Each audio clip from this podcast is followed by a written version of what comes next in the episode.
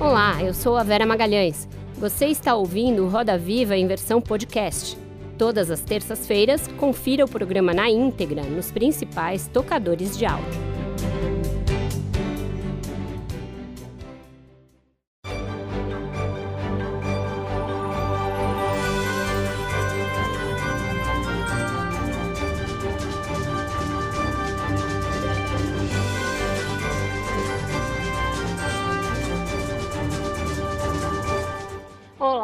Noite. Sejam muito bem-vindos ao Roda Viva. Estamos ao vivo para todo o Brasil pela TV Cultura e suas emissoras afiliadas. Também é possível assistir o programa pelas principais plataformas digitais e pelo app Cultura Play. O ano de 2023, que começou com um certo temor de setores da economia quanto aos rumos que o novo governo seguiria, termina com crescimento robusto, juros em queda e emprego em alta, entre outros indicadores positivos. Também estamos na iminência de ver aprovada uma reforma tributária dos impostos que incidem sobre o consumo, que vinha sendo discutida sem consenso por décadas. O nosso entrevistado também foi da tormenta a uma certa calmaria neste ano. À frente da Fiesp, a entidade representativa da indústria, no estado mais industrial do país, enfrentou um movimento pela sua destituição que teve de ser apaziguado com muito diálogo. Contornada a crise, vocaliza a defesa de um projeto que faça com que a indústria alimente a sua, aumente a sua participação no PIB e supere os gargalos de competitividade e de produtividade. Afinal, o que ainda impede que o setor dê um salto, como visto nos últimos anos no agronegócio? Para tratar dessa agenda urgente para o país, recebemos hoje o presidente da Federação das Indústrias do Estado de São Paulo, a Fiesp, e diretor-presidente da Coteminas, Josué Gomes da Silva. Josué Cristiano Gomes da Silva nasceu em Ubá, no interior de Minas Gerais, em dezembro de 1962. É formado em engenharia civil, em direito e possui mestrado em administração de empresas. É filho do ex-vice-presidente da República, José de Alencar, fundador da Companhia de Tecidos Norte de Minas, a Coteminas.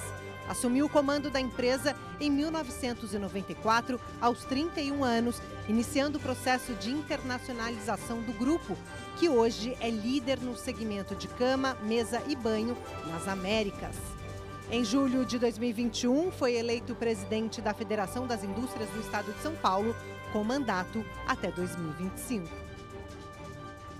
Para entrevistar o Josué Gomes, a nossa bancada hoje é composta por Denise Campos de Toledo, comentarista do Jornal da Gazeta, Fernando Torres, editor executivo do Valor Econômico, Raquel Balarim, diretora de redação do Infomani, Thaís Herédia, analista de economista da CNN Brasil, e William Castanho, editor adjunto de economia da Folha de São Paulo. Contamos ainda com ele, cuja linha de produção de desenhos é em escala industrial, Luciano Veronese.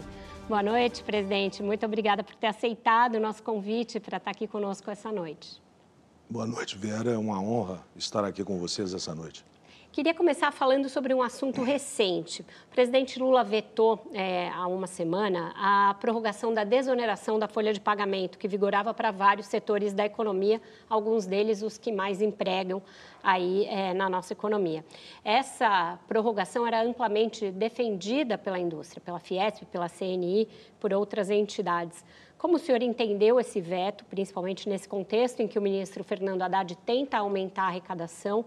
É, e o que acha que vai acontecer e qual é a melhor solução para isso? É a derrubada do veto, pura e simplesmente, ou um acordo em que o governo ofereça alguma coisa no lugar? Vera, eu acho que o ministro se manifestou, o ministro Haddad, que ele, assim que voltasse dessa viagem que ele fez, está fazendo ainda com o presidente da República e outros ministros, ele trataria do tema oferecendo uma solução para esses setores diferente desta solução que foi adotada, eu acho que com sucesso, é, pelo governo da presidente Dilma Rousseff. Nós emitimos uma nota pela Fiesp dizendo da preocupação que isso causa aos 17 setores e que nós temos confiança na palavra do ministro, que ele oferecerá alguma medida compensatória é, que substitua a desoneração é, que foi derrubada, vamos dizer, através do veto. Eventualmente, o Congresso fala-se que vai derrubar o veto. Eu acho que uma solução negociada pode ser a melhor saída, não é? é até porque, se o Congresso derruba o veto, pode ser que se judicialize a questão. E aí vai trazer insegurança jurídica às empresas. Então, o ideal é que fosse uma solução negociada. Mas está bem em cima da hora para isso fazer alguma diferença no, na programação do ano que vem das empresas. Né? Depende, né? não é, da medida que o ministro vier a anunciar. A gente confia na palavra que ele deu de que fará alguma medida, oferecerá alguma medida compensatória para esses 17 setores. Vamos ver o que ele vai trazer de novidade. Tá certo. Raquel, por favor. Vamos lá. A Vera citou uma certa calmaria, mas eu queria já trazer de cara um assunto ah, que que machucou bastante, atrapalhou bastante sua vida ali na Fiesp. Na semana passada teve um jantar na casa do, do senhor Paulo Scaff, o ex-presidente da Fiesp, e uh, ali se comentou, fez uma referência ao senhor até como Mr. Xin, em relação à varejista chinesa com a qual a Coteminas fez um acordo esse ano. Existe alguma, uh, algum conflito entre seu presidente da Fiesp e defender alguns desses setores em relação à industrialização? Raquel, veja bem, eu acho que eu, como industrial, eu vejo a Xin como uma cliente. Uma cliente que vende em mais de 170 países e que vende mais para mais de 650 milhões de clientes ao redor do mundo e que compram várias vezes por ano. Eu acho que a indústria brasileira tem uma oportunidade enorme de aproveitar essa plataforma de venda global para vender os seus produtos. E todas as empresas que se aproximaram dela e que estão vendendo através dela, as notícias que eu tenho é que estão muito satisfeitas e que estão conseguindo ampliar os seus negócios. É, o governo está cuidando da questão da isonomia. E pela primeira vez, né, porque isso é uma questão antiga, isso não vem de agora. Vários governos é, passaram pelo tema sem oferecer uma solução. O governo ofereceu uma solução através do programa Remessa Conforme, que está em funcionamento e que hoje as estatísticas estão claras e estão transparentes. É, a Receita Federal faz, me parece, a cada dois meses um relatório detalhado sobre esse comércio cross-border. Mas eu encaro a China como um grande cliente que as indústrias brasileiras podem se aproveitar dele para exportar e para vender, inclusive, no mercado doméstico. Então, não existe um conflito, uma incongruência entre uma coisa... Eu acho que não, e o governo está cuidando da questão da isonomia tributária, que todos reclamam, e é razoável que reclamem, tá certo? Eu vejo isso como absoluta naturalidade. Com relação ao evento, veja bem, não, os relatos que eu recebi é que não teve essa essa conotação. Foi uma festa de congressamento de fim de ano. Está né? Portanto, tudo pacificado por lá. Veja bem, Vera, você sabe que quando a gente é, assume uma entidade classe, a gente tem uma visão naturalmente própria do que devemos fazer. Eu, por exemplo, sou muito voltado para políticas horizontais. Eu acho que Inclusive, eu, no passado, já participei de muitas entidades de classe e talvez é, tivesse defendido ideias que hoje eu já não defendo. Eu acho que as medidas horizontais, especialmente as medidas de redução da tributação sobre a indústria e de redução do custo de capital, são as mais eficazes. Eu acho que alguma política de inovação para algum setor específico ela pode ser adotada. Mas Infelizmente, nós industriais, até pela necessidade de sobrevivência, passamos muitas vezes a defender medidas verticais e medidas protecionistas, num caso ou no outro. Eu tenho defendido, na medida do possível, medidas horizontais. Você citou na sua abertura algo que eu acho que foi fundamental e se o Brasil conseguir promulgar este ano vai ser extremamente importante para a indústria, que é a reforma é, tributária dos impostos sobre consumo. Né? Hum. Ela é muito bem-vinda. Não é a reforma ideal. É, Nós da indústria defendíamos uma alíquota máxima de referência de 25%, uhum. como a soma da CBS e do IBS. Né? Os números mostram, o próprio secretário API mostra isso, é, que deve ter uma alíquota de referência depois das medidas adicionais introduzidas pelo Senado em torno de 27,5%.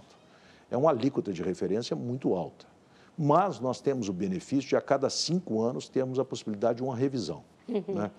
Essa reforma tributária, ainda que ela tenha esta alíquota de referência mais alta, pelo número excessivo de setores que foram desonerados, com alíquota reduzida em 60% e com alíquota reduzida em 30%, é, ela traz vantagens enormes e ela reduz os resíduos tributários, na verdade, elimina os uhum. resíduos tributários num produto, não é? Para importação também, porque, na verdade, se media em torno de 8% a 9% os resíduos tributários cumulativos num produto industrial na cadeia média. A cadeia industrial da indústria de transformação, em geral, é uma cadeia longa. Então, uhum. com impostos cumulativos, você vai acumulando esses resíduos tributários e você chega ao ponto de ter 9% de impostos não recuperados no custo final de um produto. Sim. Isso é fatal, seja na competição no mercado externo, seja na competição no mercado interno. Essa reforma tributária, ela elimina isso. Vamos... Ela simplifica enormemente o modelo tributário nacional de impostos indiretos. Você uhum. tem um IVA único, com uma única legislação dual, você paga através de duas DARFs, né, uma DARF o imposto federal, uma DAF, um imposto estadual e municipal, você desonera os investimentos, você desonera as exportações, você tem uma segurança de recuperação dos créditos acumulados contra os entes federados. Então, é uma reforma que avança muito. A gente queria Sim. que avançasse mais. Nós possível. gostaríamos que não tivesse nenhuma exceção, que fosse uhum. uma alíquota única, que pudéssemos ter uma alíquota hoje de 20, 20 21%. Mas é. é possível. Então, a gente aplaude uma reforma tributária e ela vem na direção correta de desonerar a Sim. indústria e tornar a tributação da indústria mais equivalente a dos outros setores. Acho né? que a gente vai abordar todos esses aspectos. Vamos lá, Denise. É, e seguimos exatamente em relação à, à reforma tributária, que você falou, José, uma simplificação dos tributos.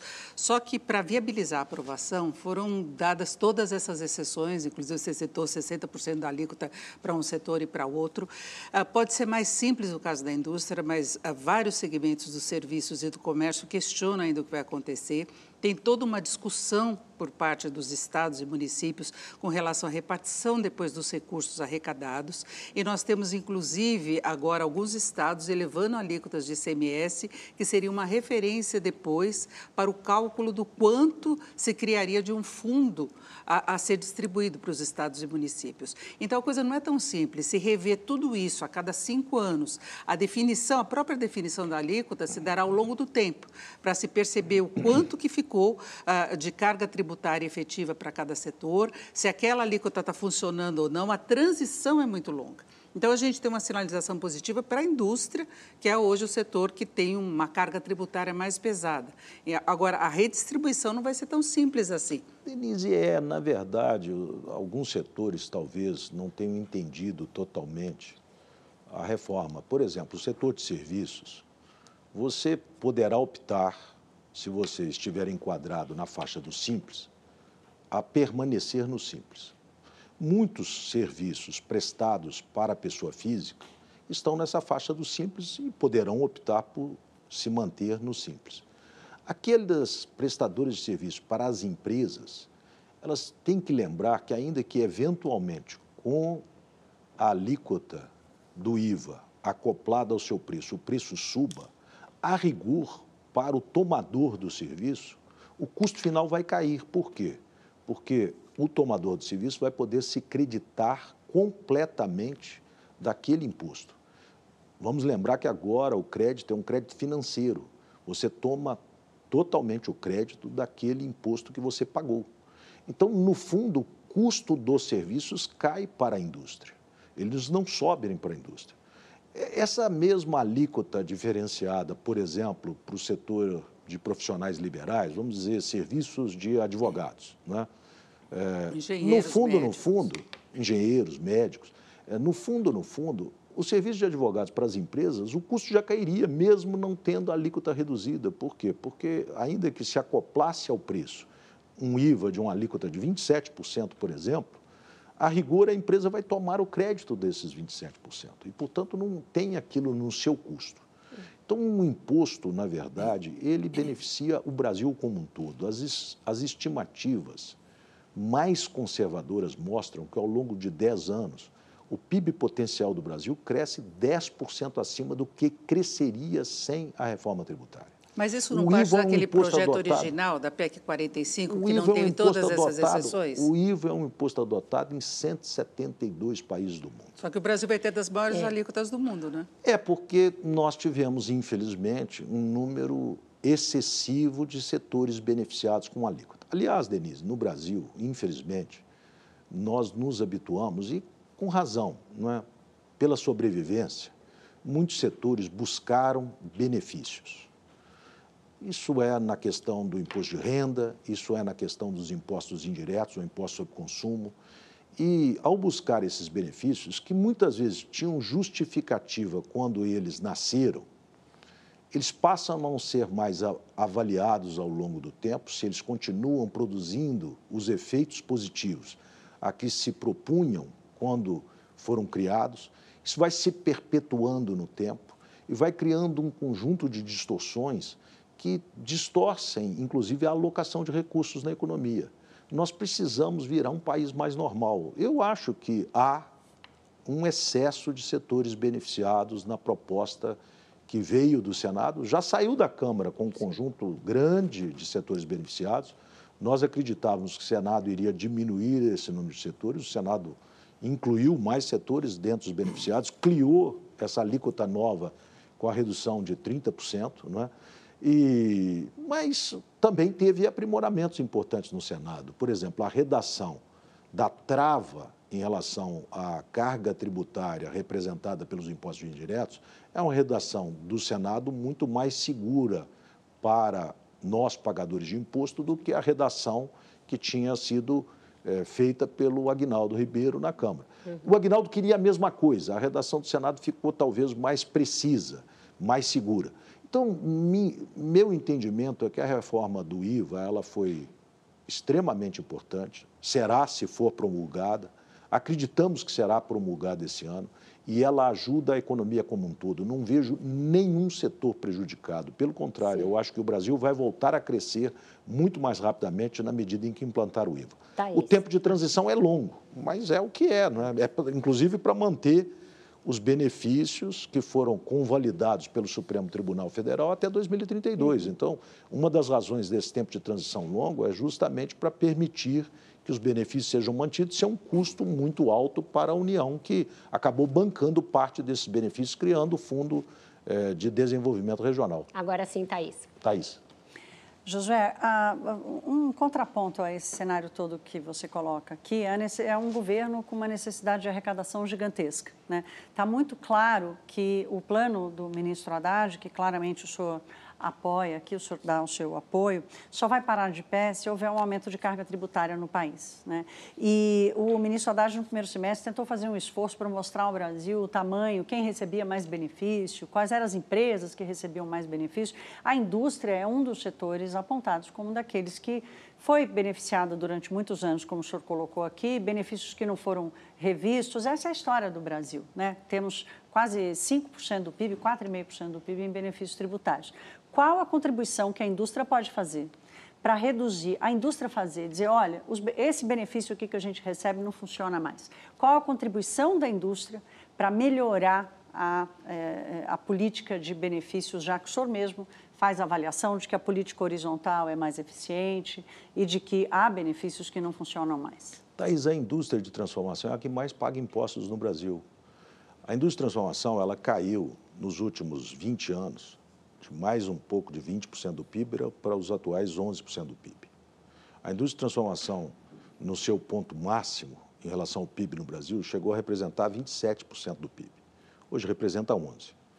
Recolhe 30% do total de impostos arrecadados no Brasil. Pior do que isso, 45% do valor adicionado pela indústria é recolhido sob a forma de impostos. Onde é que está a gordura? Para você então? ter uma é ideia, é para você ter uma ideia, o agro que é um setor que a gente respeita muito, recolhe menos de 5% do seu valor adicionado sob a forma de tributos. Então, a indústria já é um setor extremamente tributado. E é tributado por uma razão simples. Entre nós, nós, há muitos anos no Brasil, substituímos da discussão nacional uma agenda de desenvolvimento por uma agenda de política monetária e política fiscal. Nos últimos mais de duas décadas, nós só discutimos política monetária e que política fiscal. Né, José? Nós nos, equilibrado, mas nós nos, assunto, nós né? nos tornamos especialistas em política monetária e política fiscal.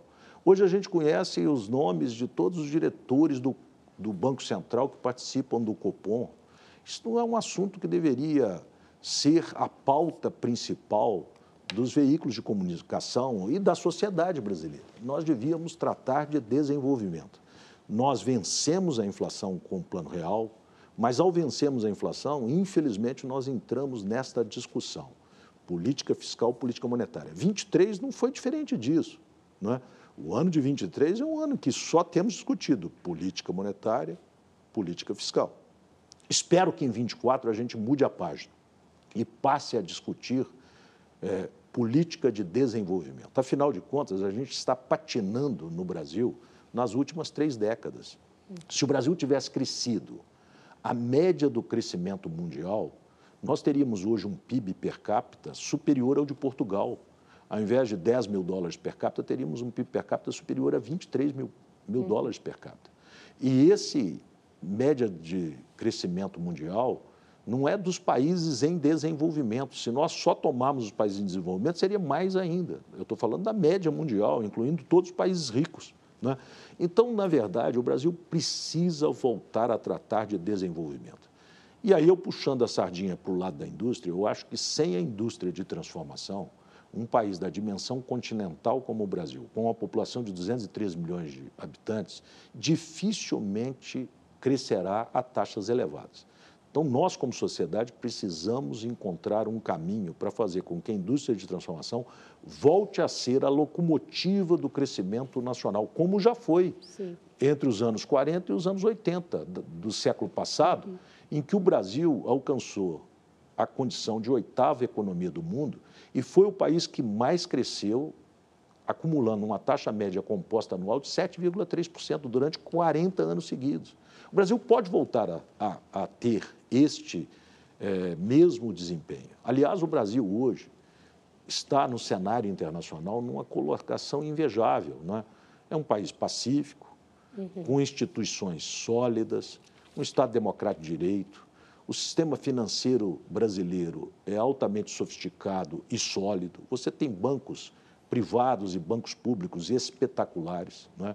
Você tem bancos de investimento extremamente eh, sofisticados no Brasil. Você tem um setor eh, que é o setor de energia renovável, que não só já é grande, mas tem um potencial de crescimento inigualável. O Brasil pode oferecer ao mundo a solução para questão climática, para a questão da transição energética. E, além do mais, o Brasil é, obviamente, um produtor de alimentos que oferece ao mundo também segurança alimentar. Sim. Então, o Brasil tem todas as condições de crescer muito rapidamente, mas a gente precisa virar essa página. Política fiscal e política monetária. É a única coisa que a gente debate no Brasil. Uhum. Vamos debater política é, de desenvolvimento. Vou passar para o Fernando. Josué, é, duas, duas perguntas aqui sobre alguns temas que a, a, Raquel tocou e a Thaís também. Em relação à Shein, você disse que ela é uma cliente é, que pode ser uma cliente para todo mundo, mas no caso da Coteminas, ela é mais do que uma cliente. Ela emprestou dinheiro para a Coteminas e tem uma, uma opção de comprar ou de converter essa participação em participação acionária. Então, eu queria que você falasse um pouco sobre isso, o que, que isso significa. Então, uma relação um pouco diferente do que outras indústrias podem ter. E em relação às políticas verticais ou horizontais, né, políticas públicas, se a proposta do ministro Haddad em relação à desoneração for uma política mais horizontal, é, que tenta, de, de, repente, reduzir o peso da, da, da tributação sobre a folha para todas as empresas, a Fiesp vai apoiar? Veja bem, eu vou começar pela segunda parte. Eu, o Haddad, eu acho que ele é muito responsável e ele está fazendo um esforço grande de, de fato, fazer com que o déficit primário é, fique zero, né? ou seja, a gente passe a não ter mais déficit primário. Né? Para isso, como a Thaís colocou, é preciso elevar a carga tributária. Né? O que ele está tentando fazer, é óbvio que vai elevar a carga tributária. Você arrecadar mais 150 bilhões de reais, ou coisa que o vale, ou 100 bilhões de reais, você está aumentando a carga tributária, que é definido como o total de arrecadação em relação ao PIB. Então, isso é inevitável. Mas o que ele está tentando fazer é reduzir esses regimes especiais. E, e de novo, eu não estou fazendo aqui um julgamento se os regimes especiais têm méritos ou não. Os setores, pela sua sobrevivência de forma legítima, procuraram obter regimes que os beneficiassem. Né? E o que o Haddad está tentando fazer é retirar alguns desses regimes especiais. Ele cita, por exemplo, um caso que de fato é gritante, porque na exposição de motivos em que esse é, regime foi criado, se previa uma desoneração da ordem de 3 ou 4 bilhões, e eu estou falando do setor de eventos. E, segundo ele, hoje a renúncia fiscal produzida por essa legislação que foi promulgada logo após a pandemia, para ajudar um setor que de fato sofreu dramaticamente na pandemia, é da ordem de 18 a 20 bilhões de reais. Ou seja, foi feita uma legislação se estimando uma perda de arrecadação de 3 a 4 e virou 20 bilhões. Então, o que ele está tentando fazer é, é, retirar regimes especiais, mas vai levar a, uma, a um aumento da carga tributária. Eu preferiria que isso fosse debatido, como está sendo debatida a reforma dos impostos indiretos, fosse debatido como uma reforma geral do imposto sobre a renda, do imposto sobre patrimônio.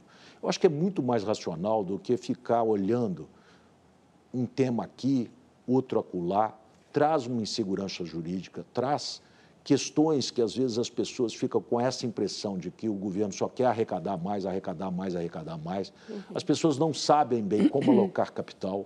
Então, eu acho que a, a, a, o tratamento disso deveria ser dado olhando o todo.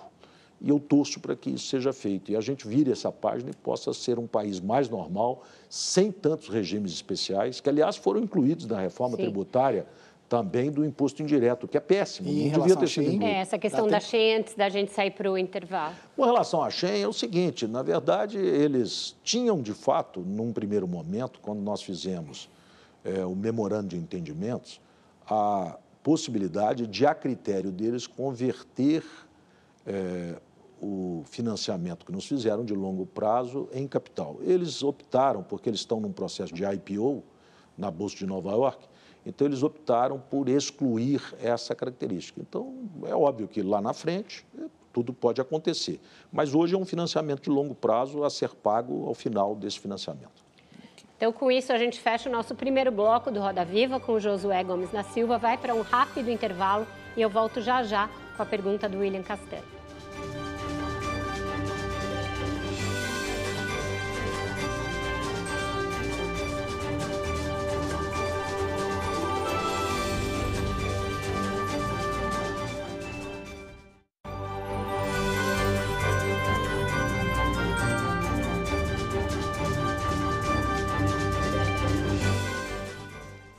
Estamos de volta com Roda Viva quem pergunta agora para o Josué Gomes da Silva é o William Castanho. William.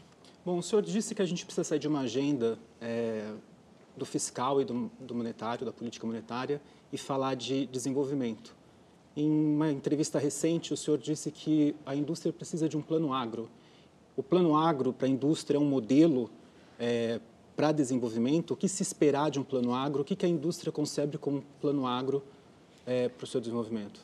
Na verdade, você vê, o, o, o, setor do agro é um setor admirável. Nós todos aplaudimos. Né? O agro saiu de 80 milhões de toneladas para as atuais 315 milhões de toneladas. E me parece que com esse plano que o governo está lançando agora, de incorporar mais 40 milhões de hectares de áreas de pastos degradados em terras agriculturáveis, nós podemos chegar rapidamente a mais de 500 milhões de toneladas. O agro tem terra, tem sol, tem água, tem empresários espetaculares, tem tecnologia, mas tem tributação muito baixa e tem, neste ano, um plano agro de 440 bilhões de reais. Né? É, nós temos que lembrar que há cerca de 20 anos atrás, Aliás, o governo Lula, primeiro governo Lula, quem me lembrou disso recentemente foi o, um grande produtor rural, um dos maiores do Brasil, é um dos fundadores da Bom Futuro, que é o Eraí Maggi. No primeiro governo Lula, houve uma renegociação da dívida do agro. O agro, há 20 e poucos anos atrás, estava numa situação dramática, a ponto de merecer, por parte do governo, uma lei federal em que todas as dívidas do setor agrícola com o Banco do Brasil e outras agências oficiais foram consolidadas e foram alongadas. Né? Você vê que em 20 anos, o que pôde acontecer depois disso veio o Moder Frota, que depois foi incorporado ao plano A, ao plano Safra, e assim sucessivamente. Então, o plano Safra para a indústria, que é o plano produção, ele pode ser feito, ele deve ser feito. A indústria tem condições de responder de maneira muito eficiente. Alguma coisa já começou. Por exemplo, a gente tem agora uma linha de inovação do governo federal, juntamente com as, as agências FINEP, BNDES, de 60 bilhões nos próximos quatro anos em inovação em que você tem TR mais um spread ou até uma parte disso a fundo perdido. Né? É uma pequena demonstração do que pode ser feito especificamente para a inovação. Quem mais inova? É a indústria. 65% do total de investimento em pesquisa e desenvolvimento no Brasil é feito pela indústria de transformação. Então, essas linhas têm que ser, obviamente, voltadas para a indústria ou para a digitalização. E aí é de qualquer setor. Então, o plano produção que nós defendemos, que é o equivalente ao plano safra para a indústria, ele precisa ser feito. Para você ter uma ideia, William, nos últimos anos, a indústria de transformação tem sequer investido a depreciação. Um estudo da Fiesp, conduzido pelo economista-chefe da Fiesp, o Igor Rocha, mostra que, para que a indústria de transformação recupere a produtividade que já teve em relação à produtividade da indústria de transformação norte-americana, seriam necessários investimentos de 450 bilhões por ano ao longo dos próximos muitos anos. A indústria de transformação tem investido cerca de 280 bilhões por ano. É? Agora, Josué, em quais setores esse plano seria mais, é, enfim, bem sucedido e mais estratégico? Porque tem algumas é, cadeias que o Brasil parece ter ficado muito para trás. É, a gente viu isso na pandemia, com aí a interrupção de suprimento em algumas dessas cadeias importantes, e outras, no entanto, a gente pode aí ter um impulso de é, inovação, pesquisa e tecnologia que nos permita avançar. Tem esse estudo de quais são as áreas mais estratégicas para se investir? Não, sem dúvida alguma. Eu acho que o próprio é, CNDI, Conselho Nacional de Desenvolvimento Industrial, que lança agora, no dia 14, me parece, semana que vem, é uma novo, um novo marco que seria uma política industrial, uhum. ele arrola os seis, as seis grandes áreas que seriam merecedoras de maior atenção. Certamente, por exemplo, uma das áreas, e você citou bem, durante a pandemia, vários países do mundo se viram na dependência, uma sinodependência. Né? Nós Sim. não tínhamos sequer é, o, o, aquele IFA, não é? é para fazer a vacina. Nós precisávamos importar o IFA da China para conseguir fazer as vacinas contra a Covid. Nós não tínhamos máscaras cirúrgicas no Brasil, nós importávamos máscaras cirúrgicas no Brasil. Nós e todos os países do mundo. Então, por exemplo, uma das cadeias que merece, até por questões de segurança nacional, merece alguma visão é, atenta do Estado, não é? é a indústria ligada à área da saúde. Não é? Uhum. Mas também a área de transição energética merece uma atenção especial. O Brasil, como eu disse, pode principalmente se incorporar à energia limpa, aos nossos bens industrializados. Não é produzir energia limpa para exportar energia limpa. Eu acho que é produzir energia limpa para exportar produtos verdes para o mundo.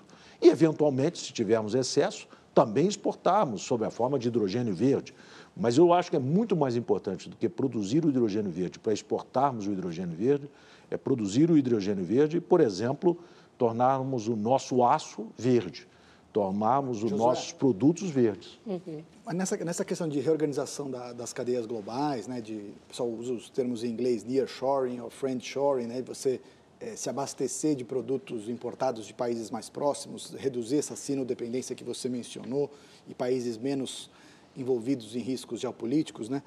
O Brasil, a gente publicou recentemente no Valor, um estudo do IED, inclusive, mostrando que o Brasil tem uma participação na venda de manufaturados né, de menos de meio por cento do, da demanda global.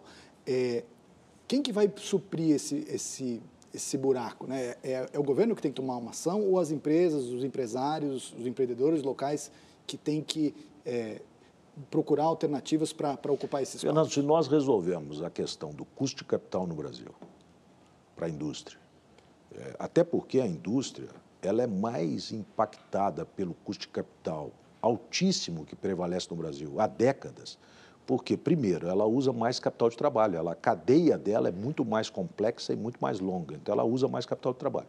Além do mais, em geral, ela é muito intensiva em capital também, ou seja, você tem bens de capital caros, é? edificações especiais, etc. Então a indústria usa muito capital. Então, o custo de capital mais alto impacta sobremaneira a competitividade da indústria. Né? Se resolvermos o problema do custo de capital e resolvermos o problema de tornar mais isonômica a situação tributária, você pode ter certeza que muito pouco adicionalmente precisa ser feito. Agora, José... Eu acho que pesquisa de inovação, é, é, recursos para inovação, esses todos os países do mundo dão. E isso é importante ser mantido. A Embrapi é um bom exemplo de como fazer esse processo de inovação nas empresas.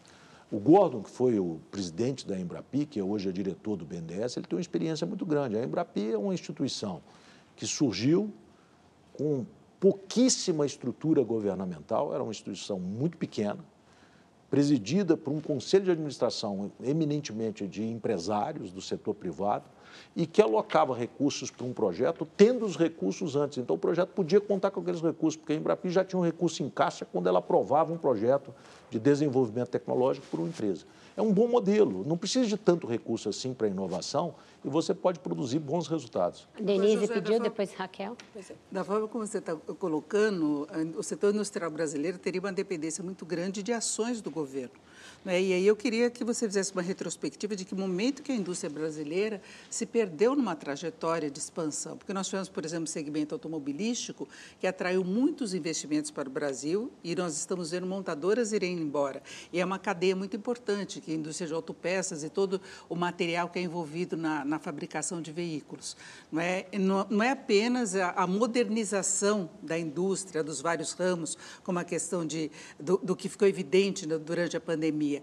Eram indústrias que estavam se solidificando aqui no Brasil e que perderam espaço. E agora a impressão que se tem é que a retomada depende de subsídio do governo, depende de crédito do governo, de investimentos mais baratos, além da gente já ter tido uma reforma trabalhista, que era Sim. uma das reclamações, a desoneração, que agora pode ser suspensa para 17 setores que mais empregam, não é? e teve outros benefícios também no meio do caminho, teve uma fase uhum. que o uhum. BNDES financiava muito. Então, o que aconteceu com a indústria que ela ficou para trás? Denise, eu acho que, é, primeiro, a indústria era mais fácil de ser tributada. Era um setor muito organizado da economia, né? É, e, portanto, o aumento da carga tributária que aconteceu no Brasil nas últimas décadas, né? fazendo com que a carga tributária crescesse de um pouco mais de 20% do PIB para os atuais 34% do PIB, pesasse sobremaneira sobre a indústria de transformação.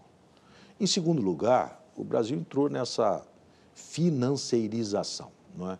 com custo de capital extremamente elevado. Nós temos uma taxa média de juros reais praticados no Brasil muito acima da taxa de juros praticada no resto do mundo. Aliás, tem um artigo, tem, sei lá, dois, três meses, do senador José Serra, que ele faz duas excelentes perguntas. Em primeiro lugar, por que, que a taxa de juros real de equilíbrio, que é considerada no Brasil hoje em torno de 4,5%, ela é tão mais alta do que países cujas condições macroeconômicas são inferiores à nossa. Tem muitos economistas, o Delfim um deles, que critica muito esse conceito de juros real de equilíbrio. Mas vamos dizer que nós aceitássemos que no Brasil os juros reais de equilíbrio fossem 4,5%, ou seja, aquele que abaixo nós produziríamos crescimento inflacionário, né? Ele pergunta uma segunda coisa, que é relevante. Por que se os juros reais de equilíbrio, se nós aceitarmos que eles são 4,5%, que nem, nem todos aceitam, Por que, que a gente tem praticado o dobro disso? Agora mesmo nós estamos praticando o dobro disso. São duas perguntas super relevantes. Então, em primeiro lugar, a indústria foi muito tributada. Ao ser muito tributada, ela perdeu capacidade de investimento e ela não tinha condições, porque diminuiu, obviamente, a geração de caixa livre das empresas industriais e, obviamente, ela não podia recorrer a recursos terceiros, porque o custo de capital era proibitivo.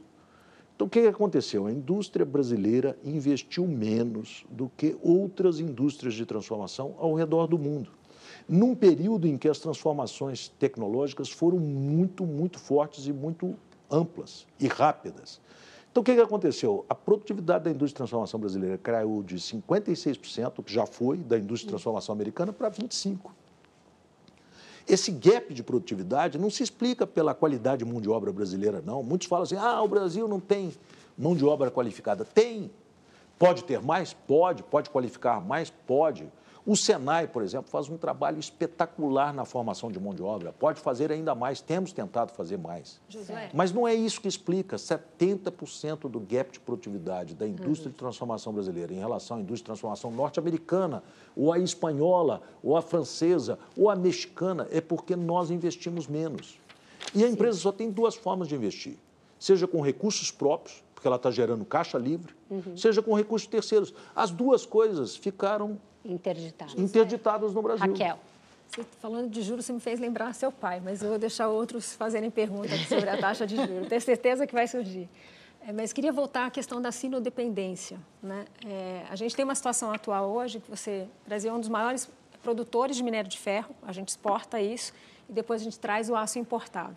E a indústria do aço tem reclamado muito de uma enxurrada de aço chinês pede um imposto de importação para proteger é, a produção local. Em paralelo, a gente deu no Infomani hoje mesmo uma matéria falando, por exemplo, de setores ah, que é, consomem o aço e dizem que se tiver um imposto de importação, você vai gerar inflação, vai gerar um aumento de produto. Que política de neoindustrialização o senhor defende? A nossa escalada tarifária, a gente tem conversado com o Ministério do Desenvolvimento, Indústria e Comércio, com o ministro Geraldo Alckmin, vice-presidente da República, com a Tatiana Prazeres, para que a Fiesp possa ajudar a uma avaliação da escalada tarifária brasileira. Ela está errada. Muitas vezes a gente protege mais o bem básico do que o produto final. Ou seja, a nossa escalada tarifária muitas vezes prejudica a agregação de valor no Brasil. É? É, outra coisa que é importante: as tarifas publicadas não são as tarifas praticadas. Existe um conjunto de perfurações na nossa estrutura tarifária, através de ex e outros recursos, que fazem com que a tarifa efetivamente praticada é muito menor do que a tarifa divulgada. Então fica parecendo que o Brasil é protecionista para a indústria de transformação, quando não é.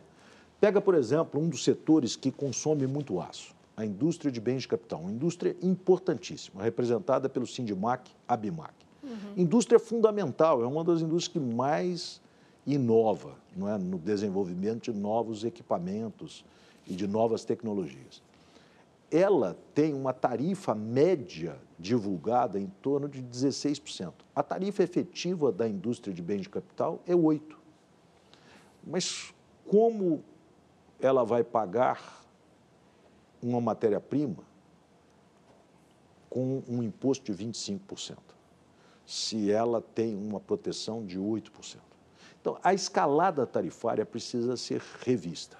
Se sobe dentro de uma escalada tarifária reavaliada, re, vamos dizer, avaliada já incluindo as tarifas efetivamente praticadas. Se sobe a alíquota de um setor, de um produto básico, em tese tem que subir de todos os outros setores, de forma proporcional, para que você tenha a mesma escalada tarifária é, prevalecendo. Então, eu acho que o trabalho mais significativo que tem que ser feito é um que a Fiesp está abraçada, junto com o governo federal, a esta causa, que é reavaliar a escalada tarifária brasileira. E, muito provavelmente, as alíquotas todas vão cair, não vão ficar no patamar que estão hoje, mas vão ser, de fato, tarifas a serem praticadas. Outra coisa, o Brasil tem um número quase que infinito de alíquotas diferentes. Tem, por exemplo, 10,1. 11,2. Não tem sentido, você tem que ter algumas tarifas básicas e só enquadrar naquelas tarifas, entendeu? Mas... Ter menor número de, de posições de, de, de tarifas é, de impostos de importação. O senhor chegou a mencionar é, taxação de produto básico. Nesse caso, tá, estaria também em pauta a taxação do minério de ferro? Veja bem, eu estou falando o imposto, eu não quis dizer necessariamente a commodity mineral ou mesmo agrícola, eu estou falando aí no caso relativamente à sua pergunta, ou seja, se o aço, e que tem de fato um surto de importação de aço, tem um excesso de produção de aço na China gigantesco. A gente tem que lembrar que a China já produziu há 40, 45 anos atrás o mesmo volume de aço que o Brasil produzia. Aliás, o Brasil, Coreia do Sul e China produziam mais ou menos a mesma quantidade de aço por ano eh, há 45 anos atrás. Hoje o Brasil produz 25 milhões de toneladas, a China produz mais de um bilhão de toneladas. Dizem que pelo excesso do setor de construção na China, há uma capacidade ociosa de aço na China de 200 milhões de toneladas. Ou seja, oito vezes a produção brasileira, de excesso de capacidade de produção. Então, uma indústria chinesa ou a indústria chinesa mandar para o Brasil 5 milhões de toneladas de aço ou 10 milhões de toneladas de aço é nada perto da sua produção ou perto da sua capacidade ociosa e, de fato, faz um arraso na produção, na produção industrial brasileira, brasileira de aço. Tá Agora, não dá para elevar a tributação, o imposto de importação do aço e não olhar para toda a cadeia. Uhum. Então, a ABMAC, por exemplo, é contra. Não é? E vários outros setores que também estão na Fiesp são contra. Sim. Então, o que a Fiesp faz? O que a Fiesp está fazendo? É trabalhar numa nova escalada tarifária para sugerir para o Ministério Perfeito. de Desenvolvimento. O senhor fica dando ideia, aí depois a carga tributária sobe. É, não, eu... não vai subir, não. Estou falando é vai contrário. cair, Thaís, porque, não, mas só fica na verdade, a alíquota praticada é abaixo, a, a, alíquota praticada é abaixo da realmente publicada. Pelo contrário, é da transparência. Sim, Pera vamos um lá, deixa eu, falar, deixa eu falar exatamente aqui sobre essa relação externa, porque é, o senhor está falando que é, a indústria detesta o juro, mas tem outra coisa que ela detesta, que é a abertura comercial, né? Você tem ideias um pouco diferenciadas aí do geral, mas a abertura comercial é monstro é, para vários setores no Brasil. O acordo do Mercosul com a União Europeia subiu no telhado, né? Subiu no telhado, está rolando lá de cima. Os presidentes estão tentando. O Lula disse hoje que vai tentar salvar, enfim.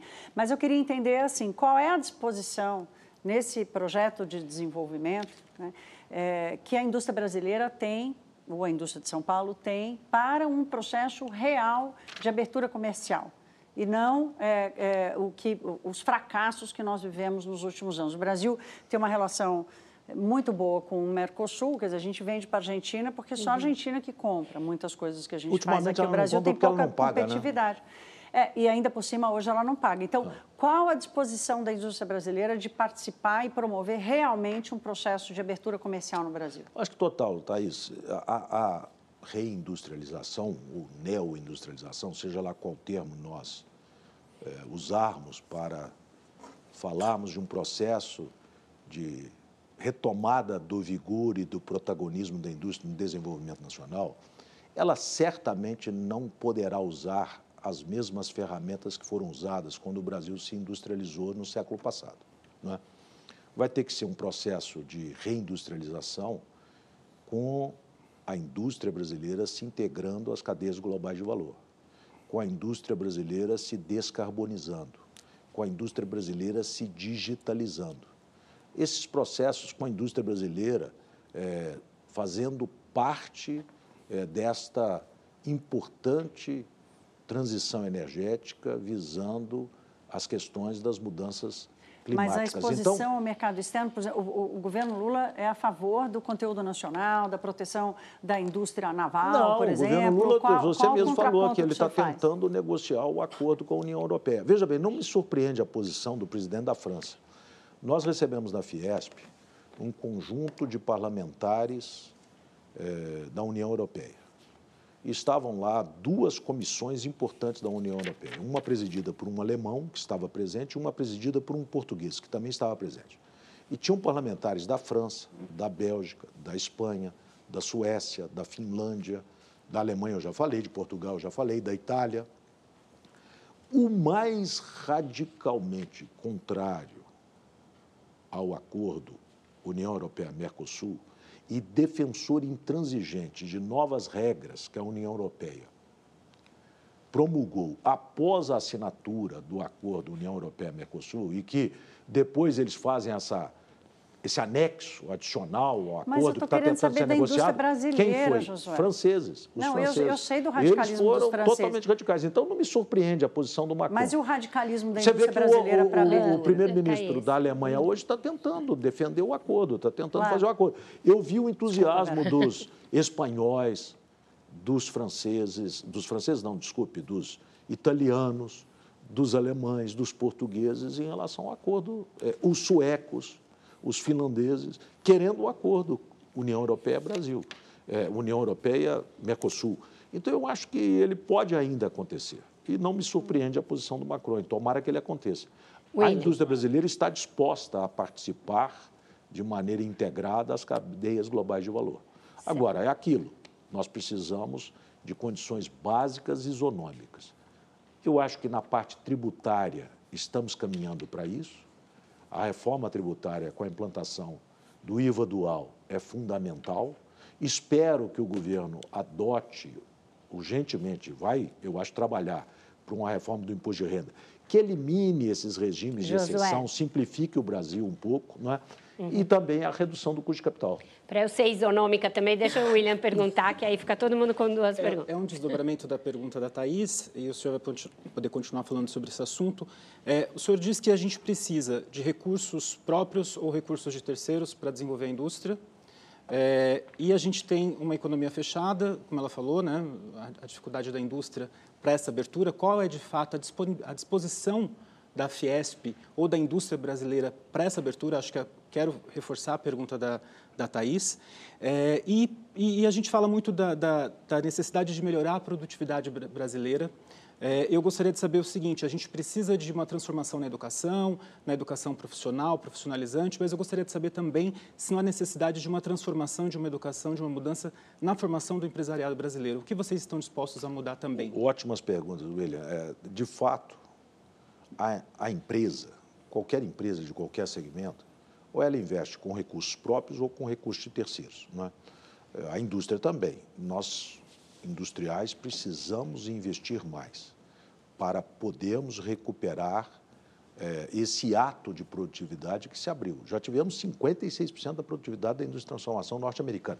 Como média, tem indústrias brasileiras que são extremamente produtivas, mas são casos isolados. Eu estou falando da média da economia. Não é? E hoje temos 25%. Isso só vai se dar porque 70% desse ato é investimento. Então, nós precisamos aumentar o investimento na economia. Só faremos isso melhorando o retorno das empresas, reduzindo os tributos sobre as empresas industriais e, ao mesmo tempo, reduzindo o custo de capital. São medidas horizontais, elas não precisam necessariamente apenas beneficiar a indústria. Enquanto o Brasil não alcançar uma taxa de juros compatível com a economia nacional, que então se crie um plano produção, o equivalente ao plano safra para a indústria. Por que, que o agro, que nós todos aplaudimos, tem 440 bilhões e a indústria não tem? Qual é a razão? Porque nós, como tem, sociedade, não devemos tem, perguntar porque o agro isso. tem uma não? É? bancada na, forte no Congresso e a indústria não. Boa pergunta. A indústria, o, o agro são cadeias curtas. Então é mais fácil fazer uma equalização dos interesses do agro e eles defenderem causas únicas. Hum. A indústria tem esse problema, que, por exemplo, a pergunta da Thaís colocou. O aço quer um aumento, ah, o quer. consumidor do aço não quer. Uhum. Então, tem disputa, porque tem uma cadeia de fornecimento. Nem, nem todos os assuntos são, vamos dizer, convergentes. E isso faz com que, infelizmente, a indústria acabe não tendo a força política que o agro tem, porque nem sempre vamos buscar as mesmas coisas. Por exemplo, a reforma tributária, a indústria se uniu em torno da reforma tributária. Tomara que ela seja promulgada. Acreditamos que ela vai ser promulgada, depois de quase quatro décadas Sim. de debate. Né?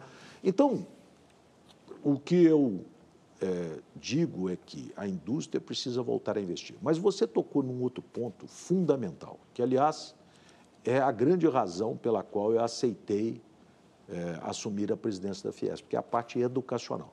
É? O Brasil, sem dúvida alguma, precisa educar melhor as nossas crianças, os nossos jovens. Na educação profissional, nós podemos fazer muito, já fazemos muito e podemos fazer ainda mais. O Senai faz um trabalho espetacular ao, em todo o Brasil. O Senai São Paulo, ele dá 77 milhões de horas aula ano. Cursos de curta duração e cursos de média duração. Curso profissional, tecnológico, três anos. Não é? Essas 77 milhões de horas aula ano, os alunos aprendem o que há de mais avançado. Os laboratórios do Senai, as escolas do Senai são super bem equipadas. Você fala assim, mas quantos alunos são isso? Se você transformasse em horas do ensino médio, são mais ou menos 25, 30 mil alunos. É pouco. Então, o que, que nós estamos fazendo? Oferecendo vagas gratuitas para os alunos do ensino médio da educação pública do Estado de São Paulo. Aqueles que quiserem fazer no contraturno o profissional tecnológico, ou seja, o quinto itinerário do ensino médio no Senai, poderão fazer. Por quê? Porque assim nós ajudamos a melhorar a educação é, pública do nosso. Estado. Estamos fazendo a mesma coisa com o SESI. Nós lançamos, por exemplo, o Recompondo Saberes. Conseguimos atingir mais de um milhão de alunos da rede municipal e fundamental 1 e 2. Vamos fazer o seguinte: a gente faz um breve intervalo e a gente volta com essa questão da educação, porque claro. eu acho que isso é bem importante para a gente esmiuçar melhor e o tempo está nos premindo. Então a gente faz o intervalo e eu volto perguntando mais sobre isso.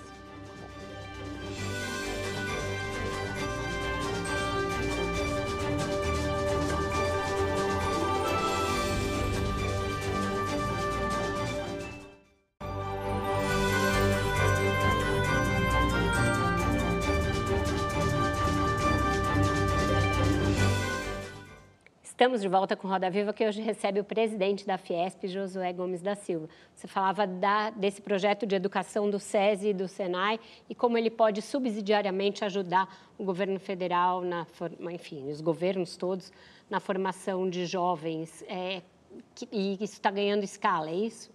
Exatamente. Veja bem, eu, no fundo, foi a grande razão que eu aceitei assumir a presidência da Fiesp. Né? O SESI e o SENAI são instituições espetaculares, e, e podiam fazer mais, dando as mãos à educação pública do Estado. E começamos a fazer isso. Então, por exemplo, o SESI, ele lançou primeiro o programa, o programa Recompondo Saberes, que era justamente para ajudar as crianças do ensino fundamental 1 e 2 a se recuperarem dos dois anos de pandemia sem aula presencial, em que houve uma regressão no grau de conhecimento brutal. Nós tivemos mais de um milhão de alunos beneficiados com o programa Recompondo Saberes e que foi mensurado evolução efetiva nos alunos que participaram desse programa, em mais de 400 municípios do interior de São Paulo. Né? Depois lançamos para os piores alunos do Recompondo Saberes, aqueles que não conseguiram se recuperar tanto, o programa Novo Olhar, que também está sendo um sucesso, é uma visão nova, é, mais lúdica de ensino. Estamos beneficiando cerca de 200 mil alunos, está indo muito bem. São emocionantes os relatos, sejam das crianças, sejam dos professores, a, aplicando, por exemplo, língua portuguesa através do teatro, uhum. muito bacana. Lançamos recentemente o PAR, que é a, o Programa pela Alfabetização Responsável. Assinamos com 420 municípios, são mais de 500 mil alunos que serão beneficiados. O, o Sistema S ele deve arrecadar mais ou menos entre 30 e 32 bilhões de, de reais é, esse ano a gente fez uma matéria no Valor há bastante tempo, a gente mostrava que é, desse, desse valor, mais ou menos atualizando esse valor desde que a gente publicou a matéria, mais ou menos 1,6 bilhão iria um dinheiro que, em vez de ir para as unidades do SESI, ou mesmo para o Departamento Nacional, vai para as confederações e para as federações é, de indústria, comércio, etc. É, tem algum espaço para diminuir esse dinheiro que fica na cúpula, na gestão desses programas, para descer e aumentar esses programas? Fernando, eu acho que é uma excelente pergunta. A sociedade tem que debater isso. Eu sou a favor de zerar. Eu acho que o dinheiro tem que ficar no SESI e no Senai. Tem que ficar na educação, é, na cultura, é, na, no esporte, que são as funções então, seria reduzir o orçamento da Fiesp hoje, da Selic, bem, a Fiesp, dinheiro... como toda entidade de classe é, patronal, deve buscar oferecer grandes serviços aos seus associados e, com isso, ter receitas próprias. Ela não deveria precisar dos recursos do SESI e do SENAI. Eu acho que o SESI e o SENAI são instituições espetaculares. Sou radicalmente contra as teses de que deveriam ser.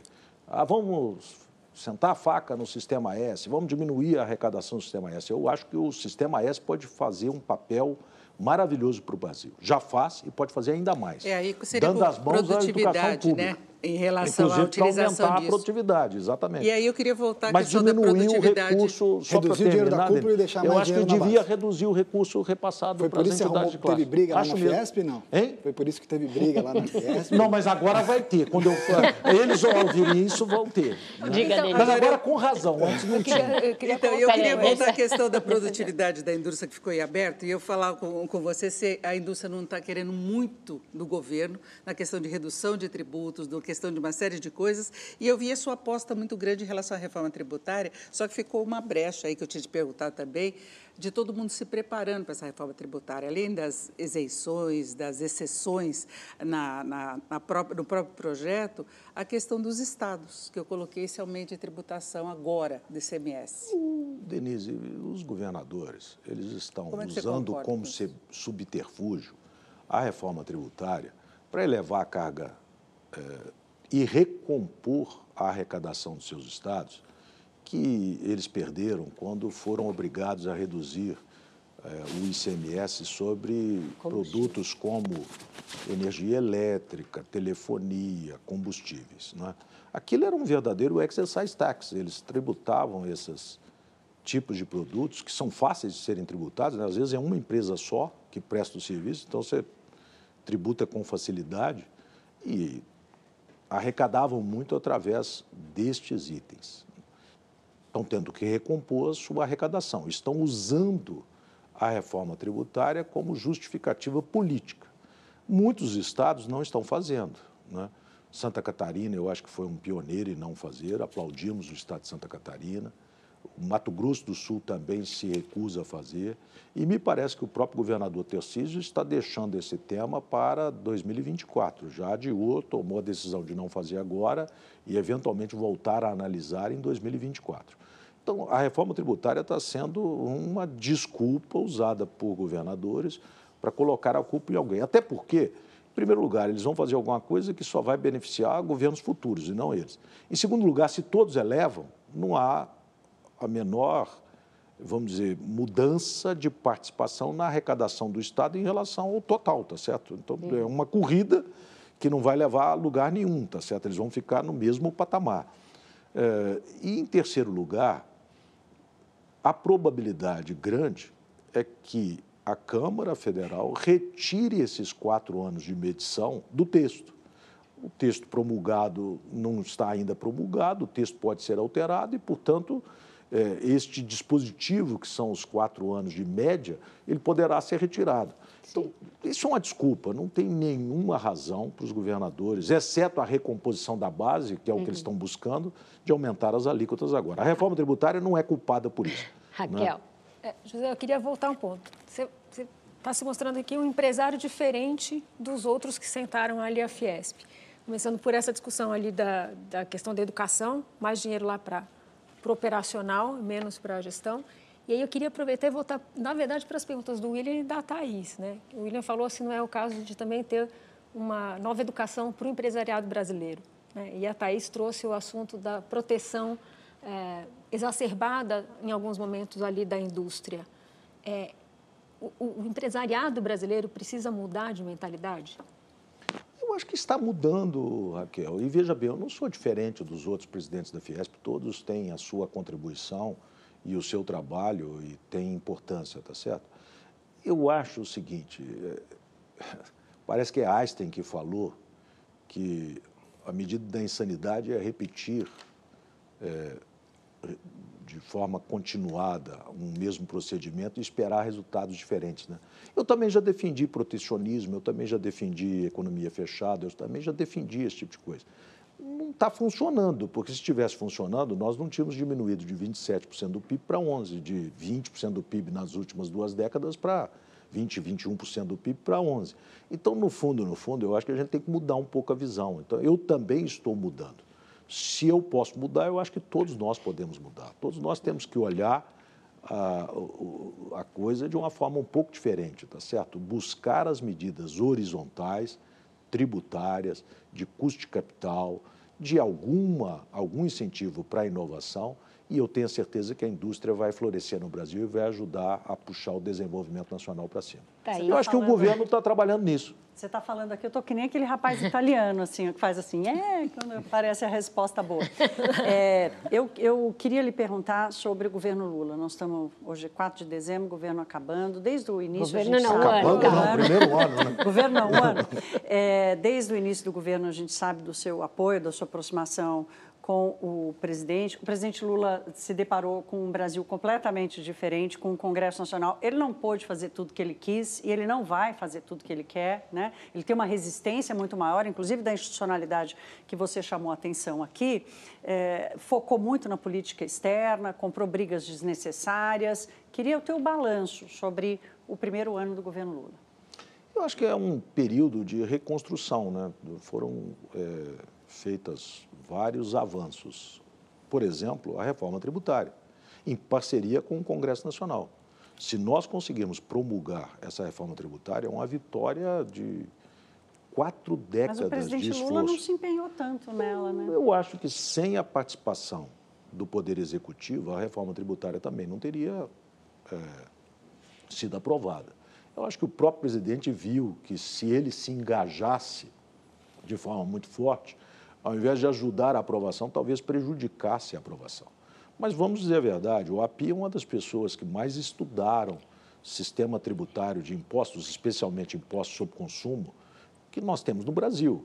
E ele está lá e trabalhou muito próximo aos dois relatores, seja o Agnaldo, seja o senador Eduardo Braga, é, para a reforma tributária.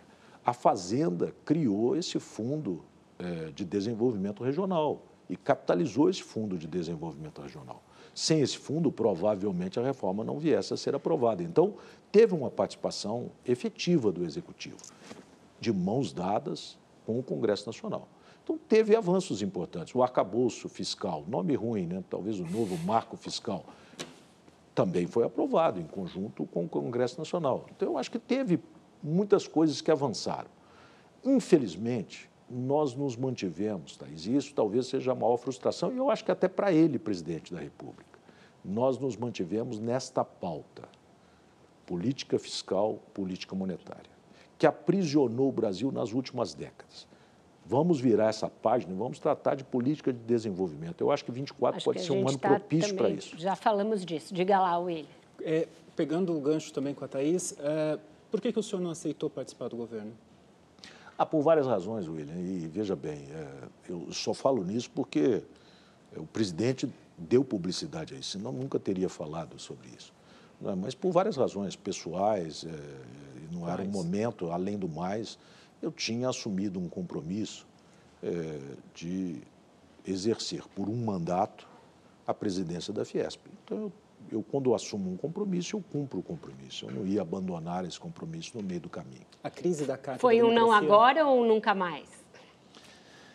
Eu posso colaborar, Vera, de muitas formas. Eu não preciso estar nem na política, nem no governo para colaborar. Eu posso uhum. colaborar de muitas maneiras. Tá certo. Com isso, então, a gente fecha o nosso terceiro bloco, vai para mais um intervalo e eu volto já já com o Josué Gomes da Silva. Não sai daí.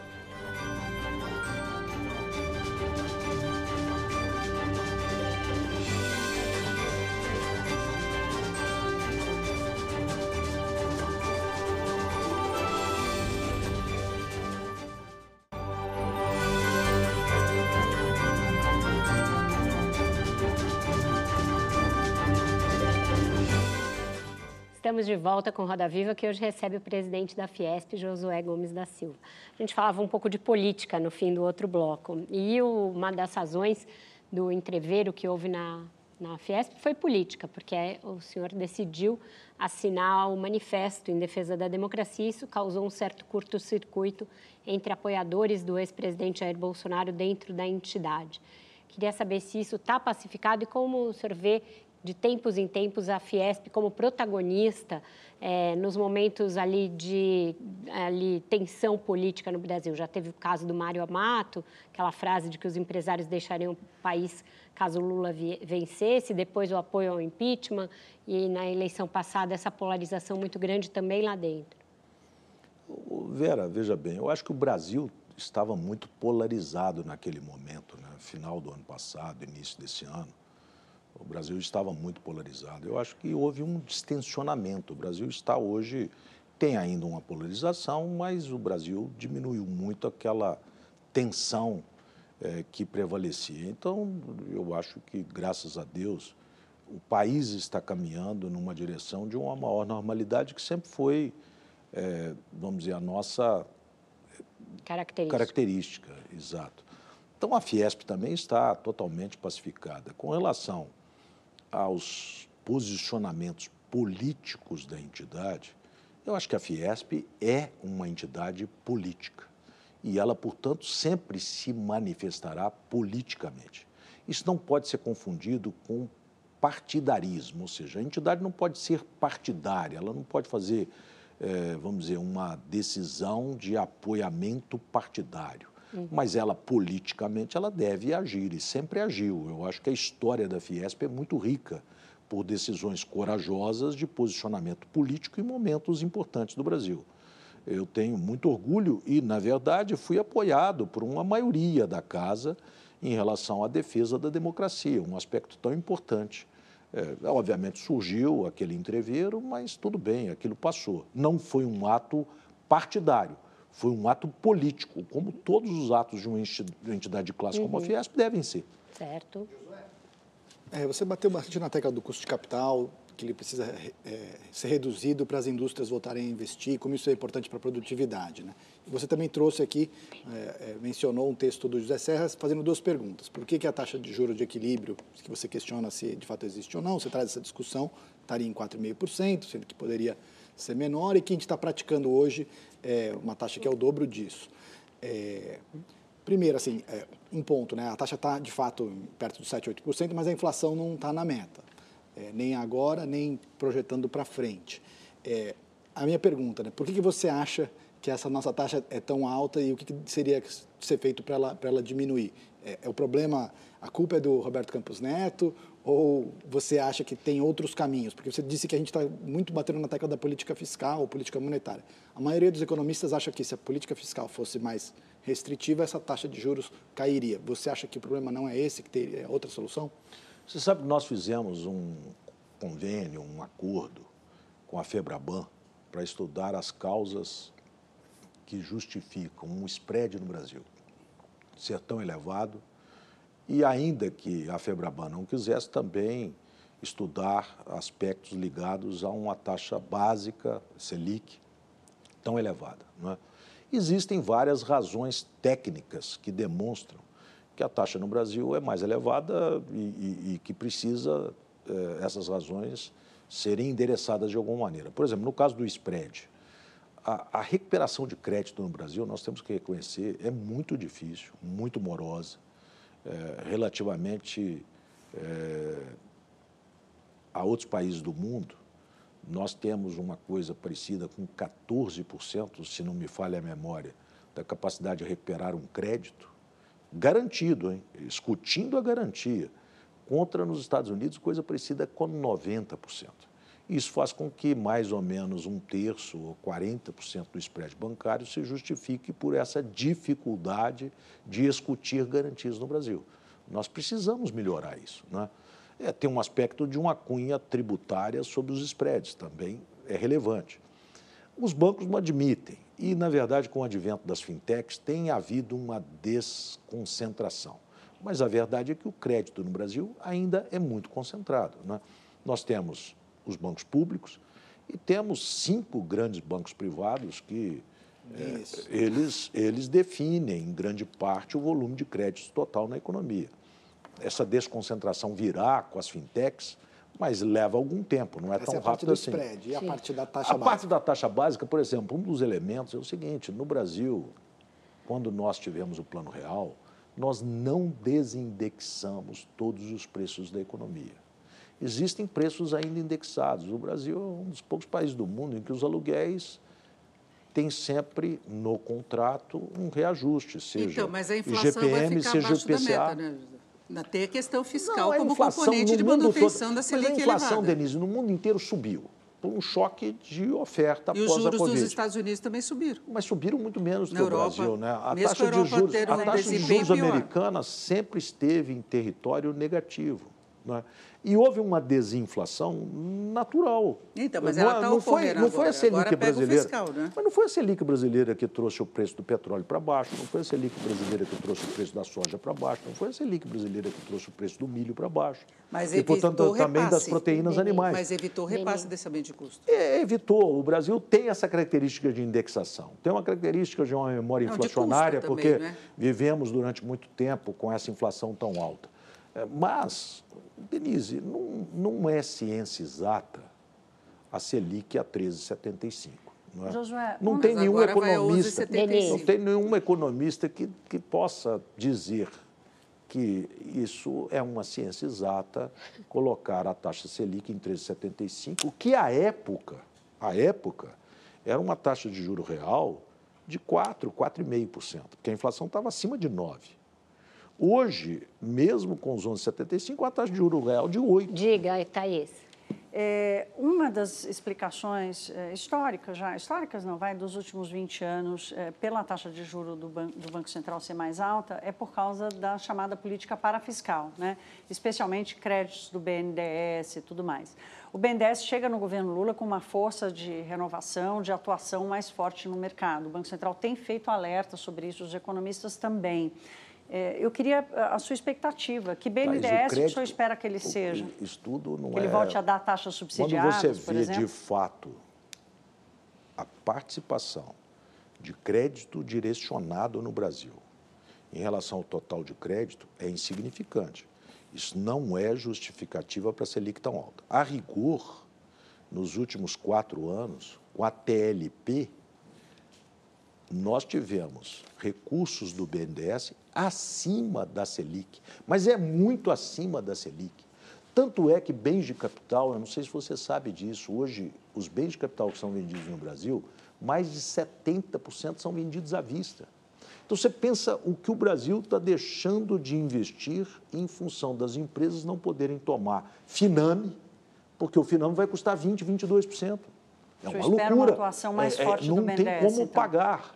Então, a rigor, não é o crédito direcionado no Brasil que justifica essa Selic tão alta. Isso foi usado também como justificativa, eventualmente no passado pode até prevalecido, mas não é o caso hoje. E boa parte do crédito direcionado no Brasil é para habitação.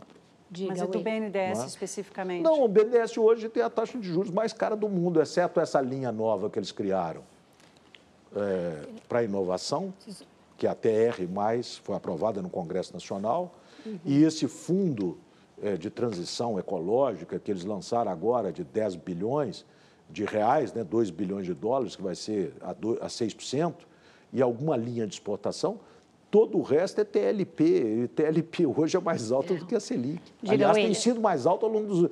Ou seja, o BNDES está sendo uh, fazendo um Robin Hood às avessas. Né? Ele está Hood, tirando do setor produtivo e passando para o governo de volta, porque o que o BNDES devolveu de recursos para o governo nos últimos quatro, cinco anos é uma barbaridade. Devolveu 600 bilhões de reais entre dividendos, repagamento, etc. Diga lá, William.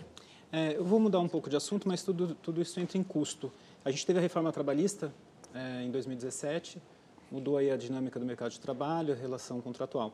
Queria saber se essa reforma trabalhista basta ou se precisa mudar mais a legislação trabalhista para a indústria, se ela espera uma mudança. E como o senhor avalia a, a, a atuação da Justiça do Trabalho hoje, é, que há um choque direto com, com, a, com a jurisprudência do STF em temas de modernização, flexibilização das relações de trabalho. Você sabe que eu tenho conversado muito com as centrais eh, sindicais, eh, laborais. Elas têm eh, estado conosco assim com frequência. E todos eles hoje entendem que a legislação trabalhista, muitas vezes, ela é muito mais lenta do que a velocidade das relações de trabalho pelo advento da própria tecnologia. Então, por exemplo, eles chegam e falam assim: olha, nós vamos tentar regular o trabalho por aplicativo.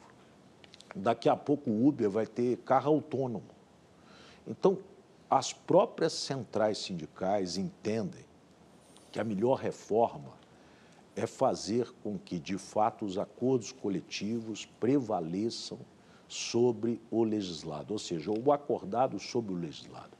Eles entendem que é a forma mais fácil de proteger os próprios trabalhadores, com o qual a indústria está totalmente de acordo. Eu acho, então, que um dos principais aspectos de modernização que foi trazida pela reforma trabalhista é justamente isso, que nem deveria precisar, porque a própria Constituição já fala nisso, né?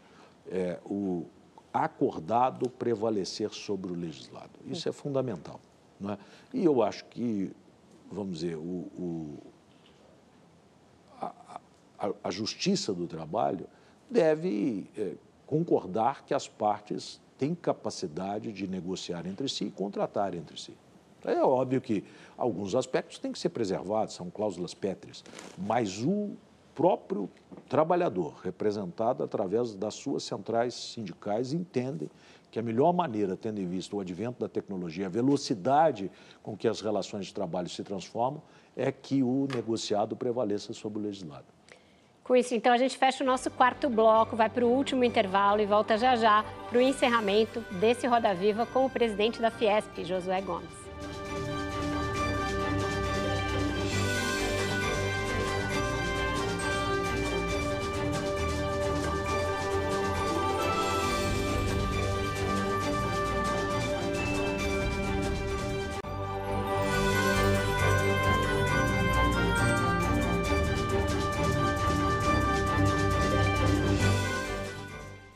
Roda Viva está de volta e a pergunta agora é da Raquel Balari. Josué, nos governos anteriores do PT, a gente teve o BNDES e os bancos públicos ampliando muito a concessão de crédito e sendo criticados por isso, né? Uma, uma situação que o mercado financeiro dizia que era é, que estava distorcida no mercado. Com a reversão desse quadro, a gente viu, por exemplo, florescer muito o mercado de capitais, né? É, e a indústria, inclusive, usando muito o mercado de capitais para se financiar. Você acha que o PT aprendeu? Veja bem, cada momento é um momento. Né? De fato, houve uma ampliação, eh, principalmente com o PSI, eh, de bilhões e bilhões de recursos destinados aos setores produtivos brasileiros, especialmente no governo da presidente Dilma Rousseff. Eh, eu acho que o momento agora é diferente, não, não vai haver aquele mesmo modelo com me parece, taxas de juros como o PSI chegou a ofertar 2%. Né? É, com relação a, ao mercado de capitais, ele cumpre um papel fundamental, ele precisa ser estimulado. E o BNDES tem uma área também muito ativa no mercado de capitais, ele faz isso muito bem feito. Me parece que a gestão do BNDES hoje tem consciência disso.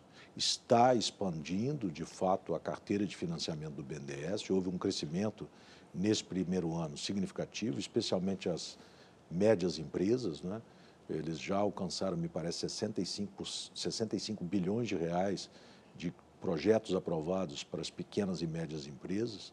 É óbvio que o BNDES sempre foi um banco de projetos estruturantes, portanto, são projetos maiores, mas é bom que ele atue nas pequenas e médias, vai relançar o cartão BNDES, que é uma forma muito eficiente para as pequenas empresas operarem. Agora, eu não acredito que vai haver aquela mesma expansão que tivemos nos governos passados. Josué. E nem acho que é o papel do BNDES fazer isso. Uh, uh, Josué, é o seguinte, já falaram da Coteminas em relação a, a, possíveis acordos e participação, e eu quero transmitir uma pergunta que eu estou recebendo desde cedo, de, de, funcionários da empresa referente a salários. Eu queria que você é. me confirmasse a situação. Denise, é, Inclusive, eles estão me cobrando agora. Claro. E aí eu queria saber a sua posição Denise, em relação a é isso. É verdade, a gente está passando por um momento difícil em função das taxas de juros. Estamos vendendo patrimônio pessoal e, graças a Deus, em breve isso tudo vai estar normalizado. Pode ter certeza que nós entendemos que, e aliás, papai sempre falava isso, né? que esteve aqui em 2009, que as empresas, antes das paredes das máquinas, são as pessoas. E nós valorizamos muito os nossos colaboradores. Né? Pode ter certeza disso. A minha pergunta era sobre Coteminas também, quer dizer, a receita caiu 30% em 2022, o balanço de segundo e terceiro trimestres ainda não foram divulgados, estão atrasados. É, o que, que, a empresa vai fazer para é, reverter essa situação? Fernando, veja bem, de novo, nós estamos vendendo patrimônio, recapitalizando a empresa. Houve uma espécie de uma tempestade perfeita, a somatória de aumento é, no ano passado da Selic, muito fortemente, muito rapidamente, é, com o aumento da matéria-prima durante seis, oito meses do ano, que afetou gravemente, com uma saída da pandemia que fez com que o segmento de cama, mesa e banho é, diminuísse venda. Aliás, em geral, é, produtos para o lar diminuíram vendas nesse período, porque durante a pandemia o produto para o lar foi muito favorecido. As pessoas estavam em casa, estavam comprando mais para os seus lares. Saiu da pandemia, as pessoas queriam, obviamente, se divertir, ir a restaurantes, a shows, a viagens, e com isso era natural que caísse a venda por produtos para o lar. Mas isso Nós vai ser estamos... suficiente para resolver a estrutura de capital? Vocês Sim, pagar exato, dívida é, e... Isso. É isso. É, é, hoje tem 13º salário em atraso na Coteminas? Temos, temos e vai ser colocado em breve estudo em ordem. E quantas pessoas foram demitidas? William, nós fizemos um ajuste grande, até porque nós fizemos um ajuste grande na nossa modo de produção. Nós tínhamos uma, um conjunto de artigos que nós fabricávamos, que era um número muito grande de unidades de produção simultaneamente produzidas. Para você ter uma ideia, nós fabricávamos simultaneamente mais de 8.500 artigos diferentes. E hoje estamos fabricando mil artigos diferentes. Com isso, você aumenta a produtividade, você diminui a segunda qualidade e você acaba ajustando também o seu parque industrial adequadamente a essa produção de menor artigos, menor variedade. Em quanto então, tempo... Com isso, há um ajuste do quadro de pessoas. Em quanto tempo para regularizar o pagamento dos trabalhadores? Acreditamos que isso em breve, William. Depende da conclusão é, de um processo de venda de um ativo que já está contratado com o comprador e está na fase final é, de conclusão dessa etapa. Thaís? Josué, quero voltar aqui ao tema do Brasil. Tem uma discussão hoje, a Vera fez a abertura do Roda Viva citando como o Brasil cresceu muito mais. As previsões todas erraram e a gente está terminando o ano com um PIB de 3%, né? É, nem sonhado. É, para o ano que vem já volta um pouco para a realidade que o Brasil enfrentou nos últimos anos, que é entre 1% e 2%. Então, queria lhe ouvir sobre a tua percepção, inclusive pelos problemas que você passou na Coteminas, entre aquilo que é alguma mudança estrutural que está acontecendo na capacidade de crescimento do Brasil ou se foi apenas uma questão conjuntural por causa do agro. Qual que é o seu diagnóstico? A Fiesp acertou a taxa de crescimento esse ano, diga-se de passagem, ou seja, foi uma das entidades que não foi tão assim surpreendida pelo crescimento. Ajustou para cima quando veio o PIB do agro no primeiro trimestre, mas ela acertou em geral, estava muito mais próximo do resultado final do que o resto do mercado. Eu acho que no ano que vem nós não vamos crescer esse mesmo, nós não vamos ter essa surpresa. Eu acho que foi uma combinação eh, de uma expansão fiscal, né? nós tivemos uma expansão fiscal de 8% real, né? de 23 em relação a 22.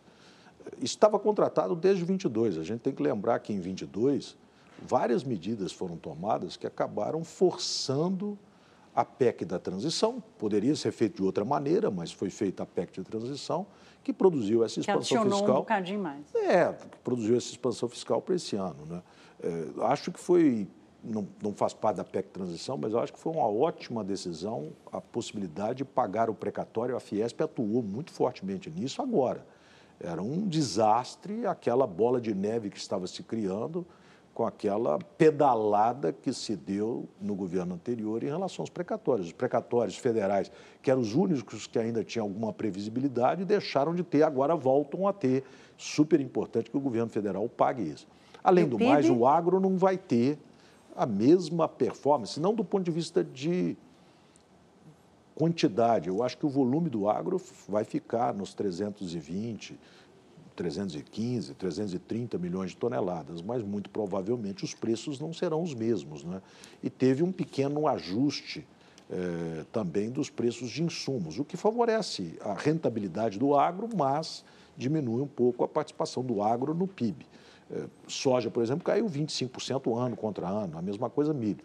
Então, nós não acreditamos que vamos ter um PIB tão robusto como o deste ano, no ano que vem. Por isso mesmo, temos que destravar investimentos. Nós temos que achar uma forma de destravar investimentos. Política monetária, é, o, o, meu querido Júlio Sérgio Gomes de Almeida, né, economista-chefe do IED, com quem eu aprendi muito quando eu tive a oportunidade de trabalhar no IED, ele sempre falava que política monetária é como a linha de uma pipa. É boa para puxar, a pipa sendo a economia, para puxar para baixo, mas ela não empurra para cima. Mesmo que a taxa de juros continue caindo nesse ritmo de meio ponto a cada, meio por cento a cada é, reunião do Copom, não vai ser suficiente para empurrar a economia para cima. Então, nós precisamos destravar investimento. Privados, eminentemente, mas o público também vai ter que achar um espaço fiscal para o investimento público sair. No arcabouço fiscal já tem lá um espaço fiscal mais robusto do que Sim. tínhamos no passado. A gente está chegando ao fim do programa e discutiu aqui ali a coisa da transição energética, da economia verde. A gente está vivendo a COP28, vai sediar a COP30 daqui a dois anos, mas o Brasil parece ainda viver uma certa contradição entre sair dos combustíveis fósseis ou pisar no acelerador do investimento na exploração de petróleo. A Petrobras tem aí plano de investimento ainda muito calcado em combustível fóssil e tem essa, esse dilema sobre explorar ou não a margem equatorial. Qual é a sua posição a respeito do papel da Petrobras, dessa exploração e dessa transição, o ritmo? Eu acho que os combustíveis fósseis eles vão ser necessários para financiar a transição energética. Ela é fundamental. O Brasil tem uma posição privilegiada no mundo. Né? O Brasil pode ser o líder da produção global de energia limpa, mas a gente precisa financiar esses investimentos e provavelmente os combustíveis fósseis sejam uma ótima é, solução para que nós possamos sair de uma economia de alto carbono para uma economia de baixo carbono e o Brasil poderá contribuir com isso. Mas explorando essa nova fronteira ou não? Por que não? Vale a pena ou não? Por que não? Né? Essa, essa, sabe que há pouco tempo faleceu, há poucos dias, aquele grande parceiro do Warren Buffett, que é o Charles Munger, né? que ele era um grande, não só sócio do, do Warren Buffett, como também uma pessoa que trocava ideias. E ele brincava que os Estados Unidos não deveriam explorar as suas reservas é, de, de, gás, do shale ou de petróleo. É, e, e, o, e, o, Warren Buffett brincava com ele que aquilo era, era a versão do Charles Munger de que é, o casamento só deveria existir a partir dos 80 anos de idade. Então, é, é um, é um recurso que o Brasil possui precisa ser explorado. Nós não podemos deixar de explorar. É óbvio que com todo o rigor e com toda é, o cuidado ambiental, mas ele precisa ser explorado. E eu acho que a Petrobras tem tecnologia para explorá-lo adequadamente e, com isso, financiar os investimentos na transição energética. Te agradeço muito pela entrevista. Obrigada. Obrigado a vocês. É isso, nosso tempo chegou ao fim. Além de agradecer ao Josué pela entrevista, agradeço também a essa bancada que dividiu os trabalhos comigo: Denise Campos de Toledo, Fernando Torres, Raquel Balarim, Thaís Herédia, William Castanho e Luciano Lorenzoni. Obrigada, sobretudo, a você pela sua audiência semana a semana. A economia pautou muitas das edições do Roda Viva neste ano de 2023. Nós tivemos aqui o presidente do Banco Central, Roberto Campos Neto, o do BNDES, Aloysio Mercadante, e o presidente da Petrobras, Jean Paul Prats. Conversamos também com o relator da reforma tributária que a gente discutiu tanto aqui, Eduardo Braga, com o ministro da Agricultura, Carlos Fávaro, e no plano internacional recebemos o Nobel de Economia, Joseph Stiglitz.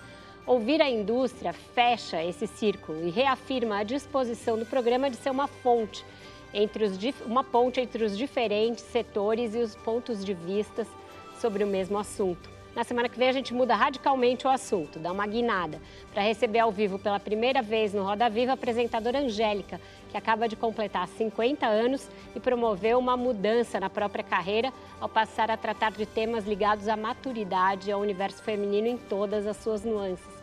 Vai ser imperdível de novo e eu já te faço convite para voltar, como sempre, às 10 da noite. Até lá!